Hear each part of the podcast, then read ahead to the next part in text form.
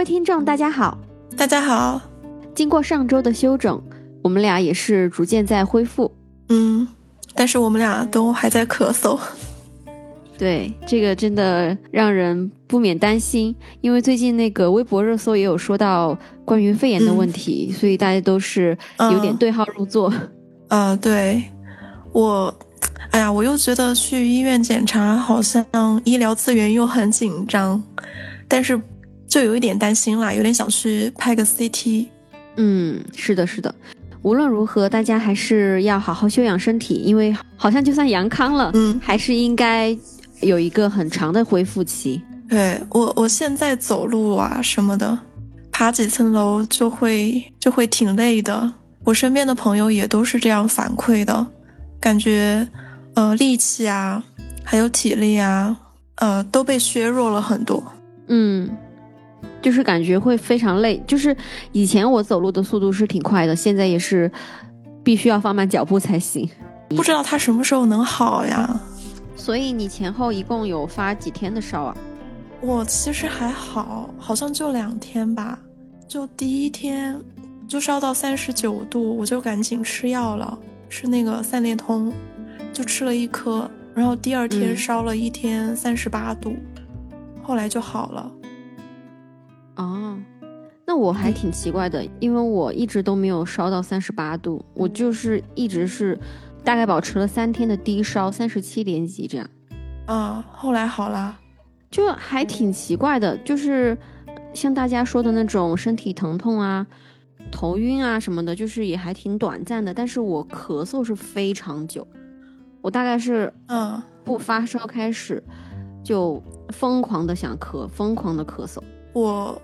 我是发烧之后，后期才开始咳嗽的。对，就是不知道这个是不是有，呃，影响到支气管啊，或者是什么问题？因为好像听说是这个病毒它比较鸡贼，它会专门攻击你比较脆弱的地方。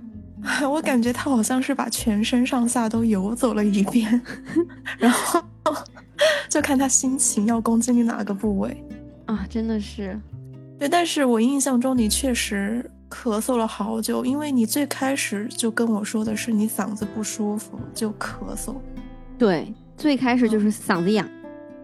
啊，对我也是，但是我一开始基本不怎么咳，但确实嗓子痒，然后就开始。但我倒没有，嗯，我倒没有刀片嗓这个问题。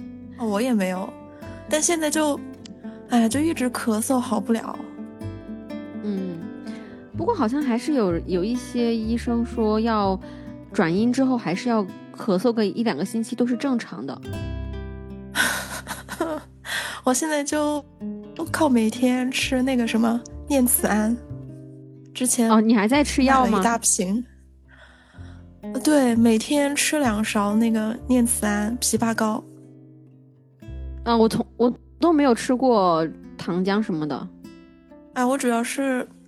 就确实是咳的，有时候咳的厉害，那个嗓子就会火烧火燎的，就在吃西瓜霜啊、念慈膏。不过那个退烧药倒是买多了，我从头到尾只吃了一颗，然后我家其他人没有吃。哦，我妈跟你一样，我妈也是低烧了几天吧，就三十七度多。嗯嗯嗯。呃，可能烧了两两天就好了。后来就没有什么症状了，然后就哦，跟我一样就是咳嗽，所以说无症状的很少呀，大部分人都还是发烧啊、咳嗽啊都有。对啊，他这个无症状好像就是任何这些我们提到的症状都没有，那个才叫无症状，而不是说肺上没有炎症就叫无症状。那无症状的人就少了呀。嗯，反正我身边。我身边好像就我爸，他症状特别特别少。他说他就有那么一点点乏力，呃，稍微有过一点点头晕的感觉，就什么都没有，其他什么都没有。那他这个完全就是无症状了吧？对，几乎可以算是天选之子。然后我家我家就是我比较厉害。嗯，我们也希望大家可以尽快恢复元气。嗯，对，当然还没有阳的朋友们要千万保重身体，能不阳就尽量不要阳。嗯，千万要苟住。我们说回今天的案件，这个案件非常特别。嗯，无论是案件的起因还是案情的进展，都有非常多独特的地方。破案的过程更是抓人。嗯，有非常多耐人寻味的部分，大家敬请期待。各位听众，大家好，这里是子午奇闻社，我是主播海豚酱，我是主播树懒。我们专注于挖掘全球犯罪案件，还原每个案件背后的故事。欢迎大家和我们一起漫游广阔无垠的悬疑世界。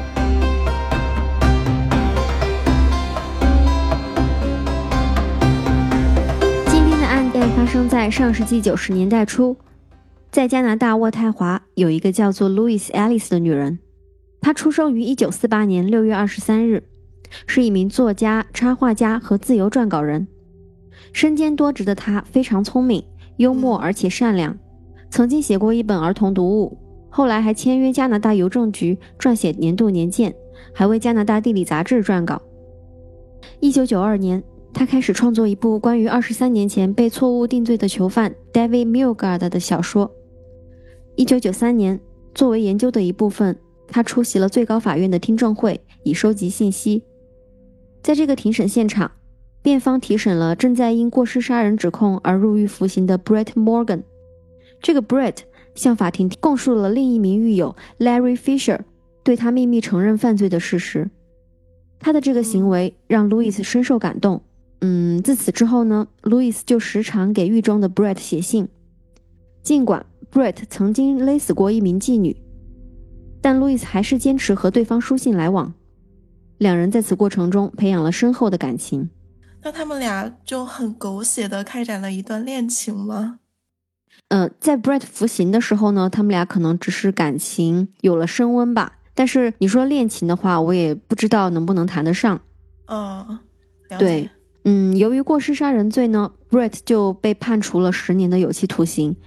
但是 Louis 就为他花钱聘请了优秀的律师，让他提前两年就出狱了。嗯，不是很能理解，就是像这种跟囚犯写信啊，然后。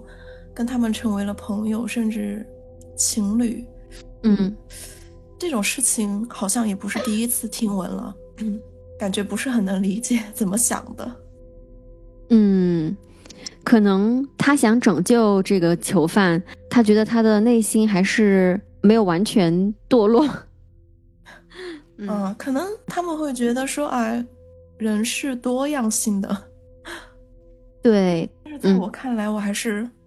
觉得不太能接受，不是很能理解。嗯嗯，但是这个地方你会非常震惊。出狱之后，两个人就很顺理成章的在一起了，并且在一年之内就搬到了一起同居。啊，路易斯非常兴奋，他为两个人未来的生活提前做了很多准备。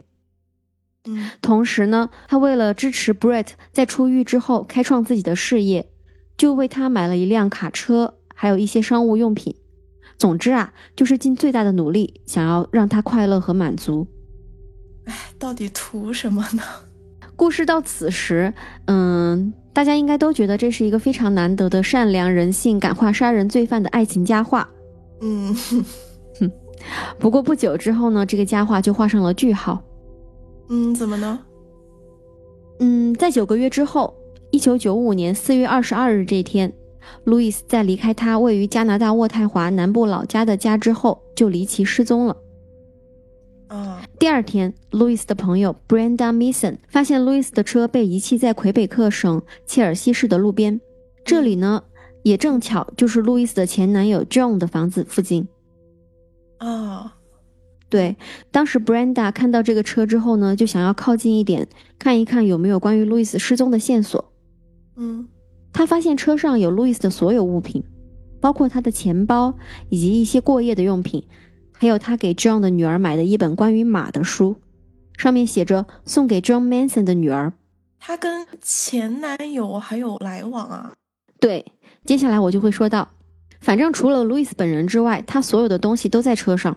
嗯，既然你问到，我们就引入一下关于前男友 John 的信息。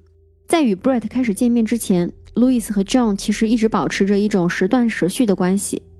后来呢，他虽然和 Brett 在一起了，但仍然和 John 还是算是朋友的关系。他很喜欢 John 的女儿。四月二十二日这天呢，就是 John 女儿的生日。路易斯本打算去 John 家一起庆祝生日。很快啊，很快，警方就介入了此案，开始努力的寻找路易斯，也对 Brett 进行了询问。他表现得非常坦诚。并且对路易斯为他做的一切都表示非常感激。警方在询问 Brett 的时候就很谨慎，因为他毕竟是坐过牢的罪犯。警方不想因为这个原因过分的怀疑 Brett，也是为了避免被世人谴责他们对前犯罪分子有任何偏见。嗯，就是不想让大家觉得啊，他们歧视那种有前科的人吗？嗯，对。Brett 在接受询问时说道：“我在一九七八年杀了一个妓女。”后来又吸食可卡因，是 Louis 帮我出狱的。尽管我曾经有过犯罪史，但我绝不会做任何伤害他的事情。嗯，就靠一张嘴。警方现在也相信他说的话，因为 Brett 就是报告他失踪的人。嗯，Brett 还自发组织了一个搜查队，每天都在该地区四处张贴失踪信息的海报，还在发现路易斯的车的附近向过往车辆询问信息。嗯，然而一切的努力过后，他们都没有找到任何线索。除此之外，Brett 还积极向媒体发声，恳求公众帮助他寻找路易斯。在媒体的镜头面前，他看起来的确是很受打击。嗯，就目前的表现来看，呃，这还是比较正常的。对，前面我们说到，失踪当天，路易斯本来计划和前男友 John 会面。嗯。嗯，但是事实上，John 就说，案发的那个周末，路易斯本来要来的，但是他却没有到过 John 的家。哦，案件到案件进行到此时，一名叫做 Marie Parent 的女人注意到了这个案件。Marie 正在学习成为一名私家侦探，她决定花点时间研究一下路易斯的失踪案，也为自己的侦探业务积累一些经验。在看到 Brett 在电视上的讲话之后。他决定和对方见一面。见面的时候，Brett 握着 Marie 的手，泣不成声。Brett 说道：“他是我的全部，我不能放弃他，我必须要找到他，因为我们是灵魂伴侣，我不能一个人这么生活下去，我不能没有他。”他不断强调自己是多么想念路易斯，没有他的生活是多么困难。Marie 也被 Brett 的悲伤所感动，决定为对方提供私家侦探服务。协助他寻找女友路易斯。嗯，这人好好啊。嗯，然后呢，Brett 就告诉了 Marie 一些关于路易斯的前男友 John 的情况。他告诉对方，John 和路易斯在一起的时候，曾经辱骂和虐待过他，并且对路易斯后来和 Brett 在一起很不满。还有一点，失踪当天，路易斯本来打算去 John 家，所以他怀疑 John 是有机会并且有动机实施犯罪的。嗯，我觉得有一点，有一点微妙。嗯，他好像就是在故意把人往那个前男友那儿带。没错，而且啊，Marie 就开始把调查重点放在了 John 的身上。嗯，此时呢，警方当然也在调查 John。在接受询问时，John 坚持说他一整天都和女儿在一起。嗯，然而警方认为这不是一个可靠的不在场证明。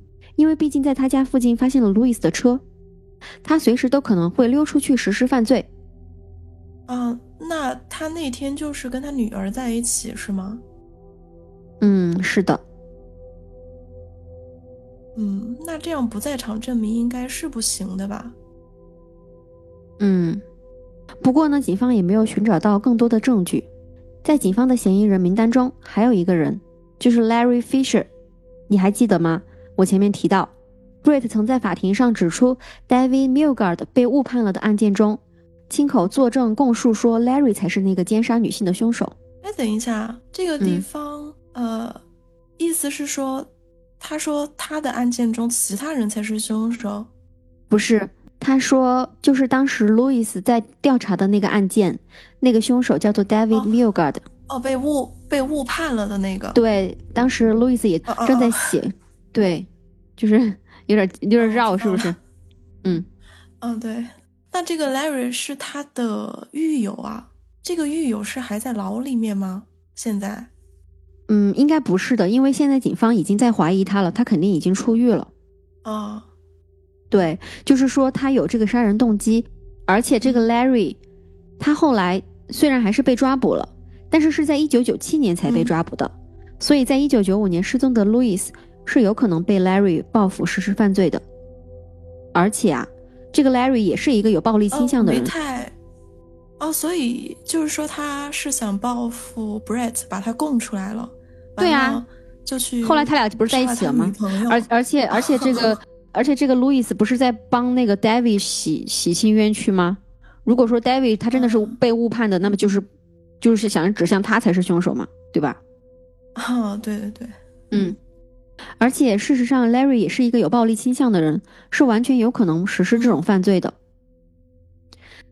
但是呢，后来警方了解到，在路易斯失踪当天，也就是四月二十二日。Larry 出现在加拿大萨斯喀彻温省，嗯，距离案发地渥太华超过一千八百五十英里，那肯定就不会是他作案了噻。嗯，是的。警方呢，现在又回到了原点，不过这一次他们的重点对象回到了 Brett。嗯，通过调查，警方发现 Brett 实际上欠了路易斯很多钱，金额超过两万美元。据推测。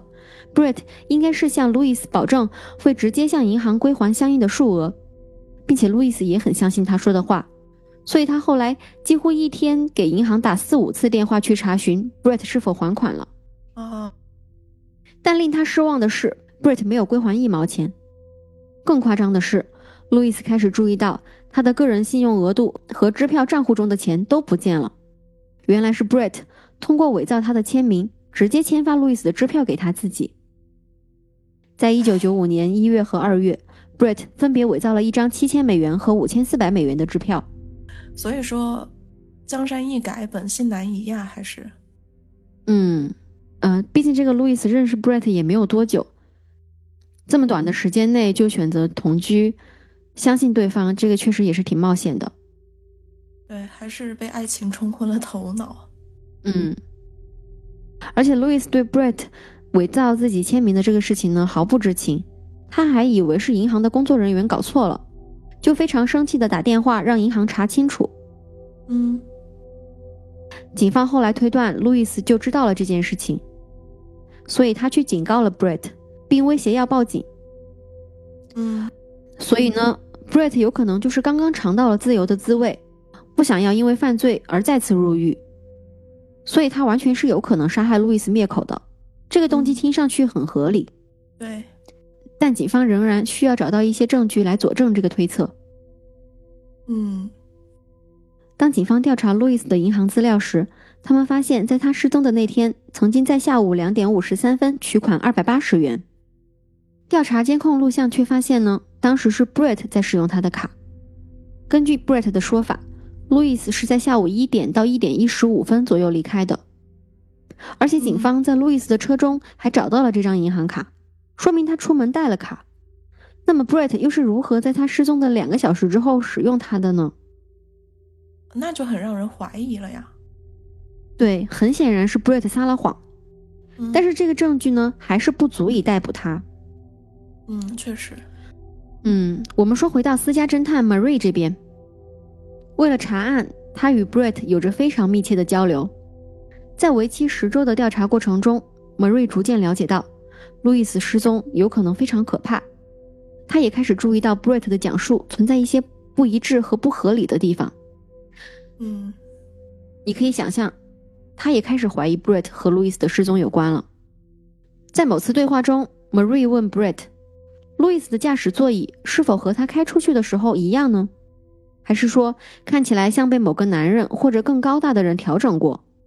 因为 Marie 在想，有可能是某个路易斯认识的人故意将车开到那里，以便扰乱警方的调查。嗯，当时 Brett 脱口而出道：“不是的，座椅就和我……”这里他发现不对劲，立刻暂停了这句话，然后重新组织语言说：“座椅就和路易斯出门开车时一样。”啊，他这儿不是都直接说漏嘴了吗？对啊。不过在第一次进行这个对话的时候，Marie 并没有注意到这个可疑的举动。他是在后来重听录音的时候才发现这句话大有猫腻。啊，他还录音了，不错。他毕竟是个私家侦探嘛。嗯。而且在这个阶段呢，警方就已经在怀疑 Brett，所以对他家进行了监听。嗯。警方这才发现 Brett 时常和 Marie Parent 这个人进行对话。后来通过调查才知道，Marie 是一名私家侦探，他正在帮助 Brett 寻找女友。于是警方询问他是否有找到什么可靠的线索。Marie 告诉警方，他认为 Brett 有重大嫌疑杀害了路易斯。嗯，案情发展到这里，你要不要猜一下后续的进展呢？我感觉还挺明了的呀，就是 Brett 杀害了路易斯之后，应该就比较顺利的抓捕了他。嗯，不过这个过程其实比较惊险。嗯，怎么的呢？因为渥太华警方需要找到 Brett 杀害 Louis 的证据，这个证据到现在为止还没有任何着落。而 Marie 呢，此时已经和 Brett 来往密切，同时也取得了对方的信任，所以警方现在想要借助 Marie 的侦探身份来套出 Brett 的真心话，这样才更有可能尽快破案抓捕 Brett。啊。干脆让那个 Marie 也去 假装跟他交往好了。嗯，虽然没有到这个地步，但是也是让 Marie 去当卧底。嗯，Marie 深知这是一个非常危险的任务，因为你想啊，Brett 是一个曾经杀过一个女人，并且很有可能还杀了另一个女人的杀人犯。嗯，这个危险系数其实挺大的。对，所以 Marie 其实还是有些为难。但他仍然同意了这个提议，而且他有信心让 Brett 带他去找路易斯的尸体。嗯，这个 Marie 还是好有正义感哦。对，自此呢，案件的侦查就进入了一个新的阶段。明面上呢，Marie 告诉 Brett，他怀疑是 John 杀害了路易斯。Brett 也告诉了 Marie 一些他认为 John 是如何杀人以及抛尸的。嗯，这样也可以让他放松警惕，就是让他觉得。啊，自己成功的让人把视线都转移到了她前男友身上。嗯，是的。有一天，Marie 去 Brett 家，她问 Brett：“ 既然你以前也是杀过人的，那么你可以告诉我，如果是你杀人的话，你会怎么抛尸呢？”哇，这个问题非常直截了当。对，Brett 就回答他说：“你知道尸体有多重吗？就像一麻袋的土豆一样沉。”他告诉了 Marie 几种不同的杀人场景，以及每种场景可以选择怎么抛尸，并且他说，如果是他杀了路易斯，他会将抛尸地点选择在灌木丛中，因为灌木丛可以算是一个很好的藏身之处。Marie 也大胆的提议说：“那要不我们去灌木丛走一走，看看是否会有什么线索呢？”不得不说，Marie 非常有勇气。对，真的胆子好大。所以他们就商定好一个时间，决定去山里搜寻。一九九五年六月二十四日，Marie 和 Brett 开始在加蒂诺山寻找路易斯的尸体。嗯，由于这次是他们俩人独自进入到山里，路途遥远，危险系数也很高，所以警方特地在 Marie 的钱包中安装了窃听器，以便全程监听他们的行踪和途中的对话。嗯，同时。警方也派出两组人马暗中跟踪他们，不过由于山区偏远，道路非常狭窄，当地根本没有太多车辆，所以警方也没有办法跟得太紧。嗯，Marie 和 Brett 在 Louis 的前男友家附近开始他们的搜索。他们花了几个小时沿着土路行驶，并在森林中四处寻找。不过，据 Marie 后来所说，这次搜寻其实更应该描述为在大自然中闲逛。因为他们从未深入树林寻找路易斯。嗯，在森林中行走的过程中，Brett 走得汗流浃背。他饶有兴致地告诉 Marie，他上一次出这么多汗还是在跟路易斯亲热的时候。你想象一下，四下无人的森林中有一个杀人犯对你说这种话，你会怎么想？哎，我感觉他现在好像就是完全放松了警惕呀。对。会把他杀人的事情可能会自己炫耀出来。嗯，这句话其实让 Marie 感到很紧张，毕竟他们已经走到人迹罕至的偏远山区了。警方为了避免被 Brett 发现，也离得很远，所以尽管 Marie 故作镇定，但她越往树林里走就越紧张，因为现在无论发生什么，警方都是无法帮助她的。对啊，万一那个 Brett 就是突然呃醒过神来了，就要把他干掉，那这个，嗯，而且更可怕的是，Brett 后来还在 Marie 的脖子上缠上了纱布。啊？为什么？Brett 告诉他，这是为了让他保持温暖和放松。嗯，好奇怪啊。对，Marie 呢，她是知道 Brett 曾经勒死过一个妓女，所以现在他感到恐惧已经快把自己吞没了。同时，警同时警察也很担心，因为 Brett 逐渐把 Marie 带到了树林的很深处。由于监听装置放在 Marie 的钱包中，信号也时断时续。警方并没有能够听清他们的对话。为了保证 Marie 的安全，警方此时做出了一个大胆的决定。你觉得警方会怎么做呢？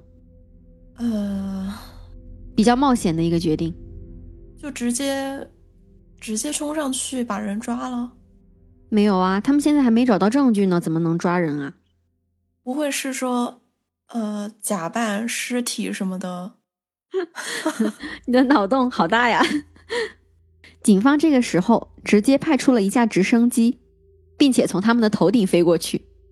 啊，对，警方对此的回应是想要确保 Marie 当下的状况是安全的，这也是调查过程中最高优先级要保证的事情。所以他们就是派直升机去观察他们的情况，是吧？嗯。不过这个是否能保证对方安全呢？确实是存在争议的。嗯，确实有可能打草惊蛇。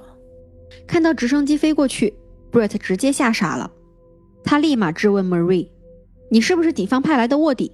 哇，他他一下子就反应过来了，那说明他其实对 Marie 也不是说完全的信任吧？我有在想，警方派出的直升机会不会直接写上了加拿大警察？但是这个资料我们并没有查到，所以我我也可能吧。就是警方会会用个那种，就写着 police，然后 这不是明摆着告诉对方警察来了吗？嗯，但也有可能是在森林里巡逻，对吧？这个我也不太清楚哈。加拿大警方当时是怎么做的？嗯，哦，门瑞此时强行让自己镇定下来，他马上说：“没有，不信你可以随便搜身。”于是 Brett 同意，也开始搜他身上是否有什么监听设备。嗯，好在他搜了一会儿就停下了动作。他对 Marie 说：“我不会继续搜了，我相信你，但我现在想要马上离开这里，我不想再继续寻找了。”嗯，这个 Marie 也是也是运气好啊，就万一搜到他钱包里的窃听器了，可咋整啊？对。但他如果不像这样自证清白的话，很可能就会被灭口。嗯，这之后呢，好几周的时间，Brett 都拒绝出来见 Marie，或者是答应一起去寻找 Louis。嗯，肯定的呀，都起疑心了。所以警方和 Marie 只好开始策划新的行动。他们知道 Brett 很缺钱，因为他现在已经开始变卖 Louis 家里的各种东西来付房租了。嗯。所以他们决定利用路易斯的钱来当做诱饵，引他上钩。警方让银行的工作人员上门去找他，并对他说：“你现在是路易斯名下房产的继承人了，你可以得到所有的这些东西。”啊，这种钓鱼真的会信吗？他跟那个路易斯又没有什么法律上的关系，怎么可能会继承他的东西啊？嗯，他的法律意识有多浅薄，我并不清楚。啊，行吧，嗯。银行工作人员还说：“但是我们现在还不能交托给你，必须要在警方找到路易斯的尸体且宣布死亡之后，我们才会给你。”嗯，这个钓鱼。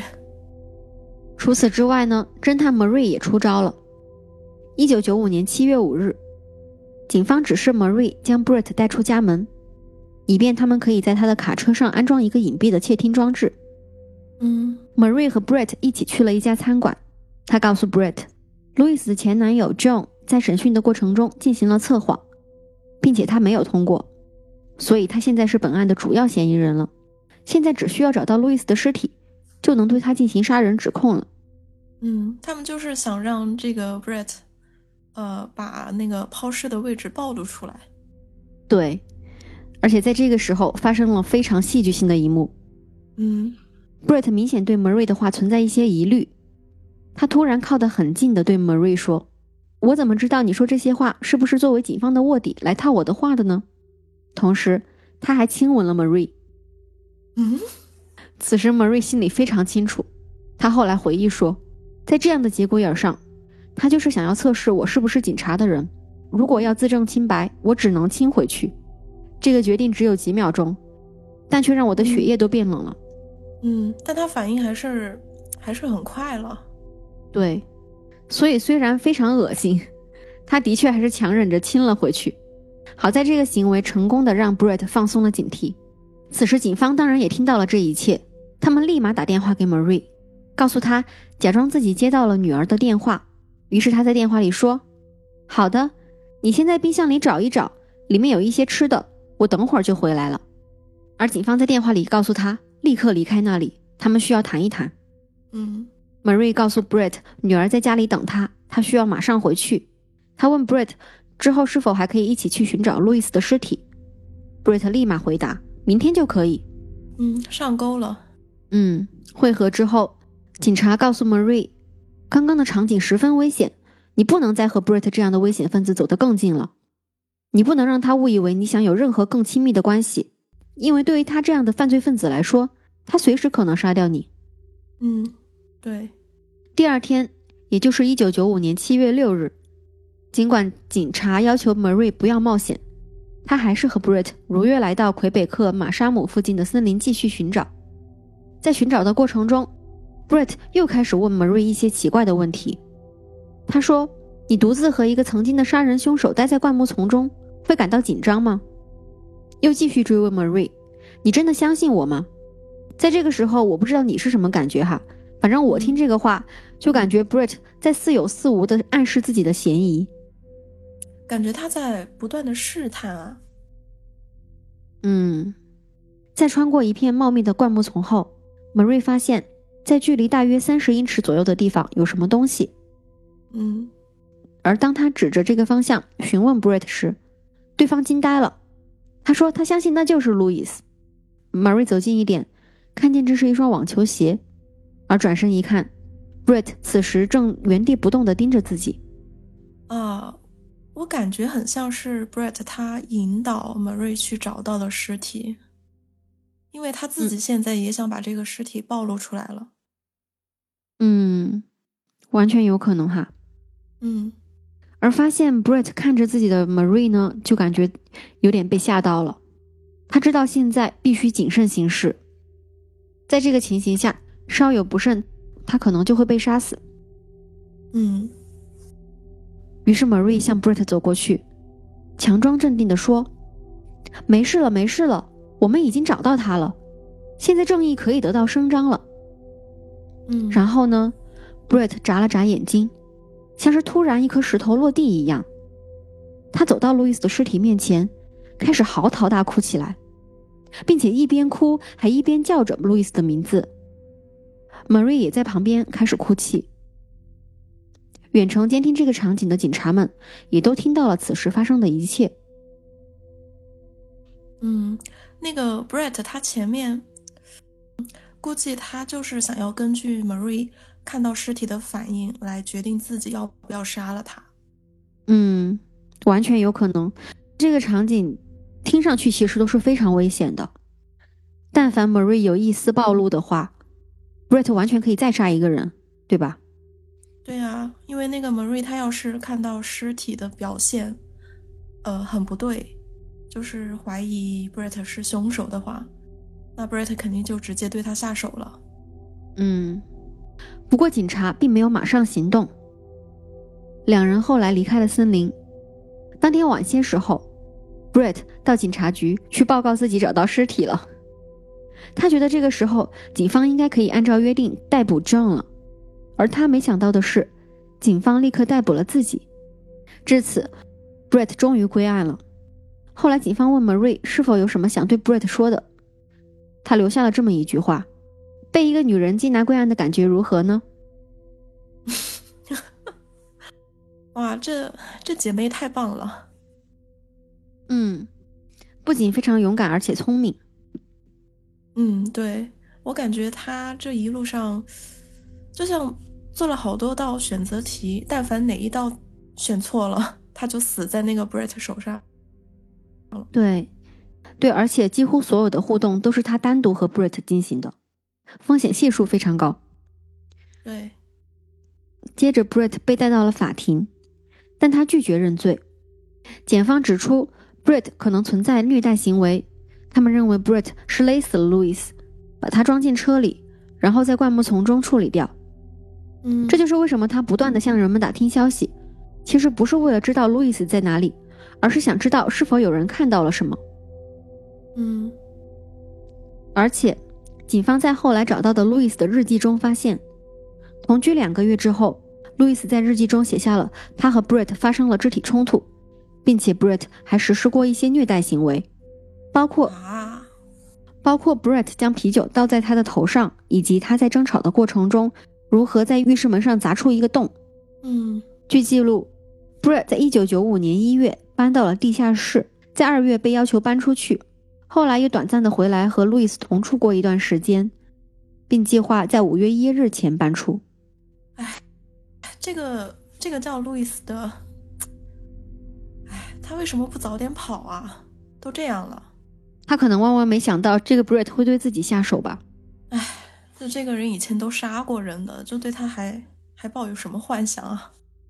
嗯，警方猜测案发当天，路易斯曾与 Brett 对峙，并要求他偿还自己的钱。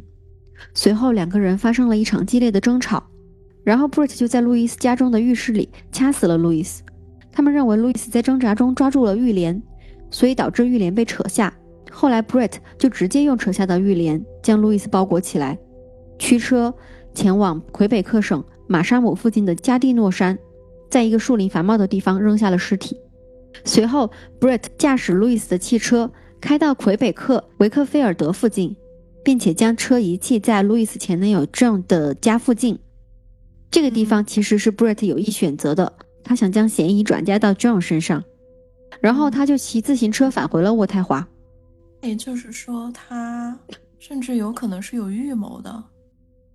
对，完全有可能，因为路易斯本来就是决定那天去 John 家陪他女儿庆祝生日的。哦，对。不过有趣的是，Brett 当时并没有记清楚 John 的房子是哪一栋，所以他就停错了，停在了别人的家旁边。嗯。本案的审判从1997年秋季开始，前后历时六个月，共有九十多名证人出庭作证。1998年，Brett Morgan 被判犯有一级谋杀 Louis Ellis 的罪名，嗯，被判处终身监禁，二十五年内不得假释。所以他本来有资格是在二零二二年才有机会获得假释的。嗯，这个判决还是比较公正。嗯，另外，当时警方本来还怀疑他和另外两桩杀害女性的案件有关。啊，对，但是这个是说他在路易斯之前，呃，除开最开始杀的妓女，他还另外杀过两个人。嗯，警方是在怀疑，但是呢，他在被判刑两个月之后，就在狱中死于丙型肝炎，所以调查也就不了了之了。啊，那还真是便宜他了。嗯。我们说回 Brett 这个人的背景，嗯，他在埃伯塔省埃德蒙顿长大，前后共结过两次婚。由于他的暴力倾向，两个女人都很害怕他。嗯，他的第一任妻子 Sandra 在十六岁时和他结婚，当时他认为 Brett 是十八岁，其实他只有十五岁。啊，Sandra，嗯，Sandra 透露他曾经受到 Brett 的虐待。包括有一次，他因 Brett 将枕头压在他的脸上而濒临窒息。嗯，他与 Brett 的第二个孩子在被反复殴打他的肚子之后流产了。啊，也就是说，他们之前还有一个孩子。是的。嗯。后来，Sandra 决定离开 Brett，他计划搬到伊努维克和他的祖母一起住。Brett 无意之中听到了他的这个计划，就再一次对他进行了施暴，并且还用枪指着他。第二天，Sandra 和他的儿子就离开了 Brett，飞回了伊努维克。嗯，赶紧跑是对的。一九七五年，Brett 在埃德蒙顿遇到了 Christine，当时两人为了省钱，所以合租了一所房子。不久之后，他们的关系就变得亲密起来。嗯嗯，后来据记录，当时由于必须要结婚才可以分得 Brett 姑妈的遗产，Christine 就和他结了婚。不过有一次，Christine 接到房东的电话，称 Brett 并没有支付房租，他就立马决定结束这段关系。嗯，很果断。在两人开车回埃德蒙顿的家的路上，Christine 提议说自己想分手。结果，Brett 突然变得狂躁起来，他开始掐 Christine。后来，由于路上发生事故，加拿大皇家骑警封锁了道路，Christine 就想办法跳下了车。嗯，不久之后，他就和他的母亲一起搬到了佛罗里达州，后来也终于顺利的离婚了。嗯，这两个女人真的命大，运气好。嗯，他们也是离开的很果断。对。一九七八年十一月三日，他因勒死一名二十一岁的妓女而被判过失杀人罪。就是在这个服刑期间，Brett 在庭审现场遇到了 Louis，也就是我们最开始提到的那一幕。嗯，Brett 在这次判刑之前就有长期的犯罪服刑记录，包括持有被盗财产罪、诈骗罪、伪造文件罪以及入室盗窃罪，五毒俱全。嗯，关于这个案件，我觉得有非常多独特的地方。首先，我是真的特别钦佩 Marie 这个勇敢的女性。嗯，她是完全置自己的安危于不顾，为了查案多次独自涉险，并且拥有非常缜密和冷静的思维。如果不是她的勇敢和聪慧，我觉得这个案件的侦破不会这么顺利。是，而且她，她只是作为一个私家侦探在参与，其实她并拿不到什么报酬的吧。嗯，也不知道那个政府后来有没有给他一些嘉奖。对，但是这个案件对他个人的职业生涯肯定是有非常大的帮助的。啊，那肯定的。嗯，但是同时也非常感慨另外一个女性路易斯的遭遇。就嗯，听上去她其实是一个非常善良的人，就即使面对服刑的杀人罪犯，也充满了这种人性的光辉。就是后来的结果不尽如意啊。但他的确应该是想要用自己的爱心来感化这种罪犯，对，是吧？但是不是很理解，说实话。我当然相信，即使是罪犯，也会有人愿意改变，且真正做到改过自新。嗯，这种人肯定还是存在的。哎，只是人性的事情都不好说啊。这个，这个完全就是拿自己的命去赌。你去赌一个罪犯会不会为了你啊改过自新，会不会被你感化？呃，这个玩意儿反正 我是不敢去赌的。嗯，他确实也是遇人不淑。对。嗯，这个案件我们也就讲到这里了。同时呢，本期也是我们二零二二年的最后一期节目。嗯，对，收官之作。我们从今年十一月呃十号开始，加上这一期的话，我们是一共发了六期节目，嗯嗯，还可以说是完全的新人，嗯，不知道大家对我们的前六期节目是否还满意呢？如果你有任何关于节目改进的建议，也欢迎大家在评论区给我们留言。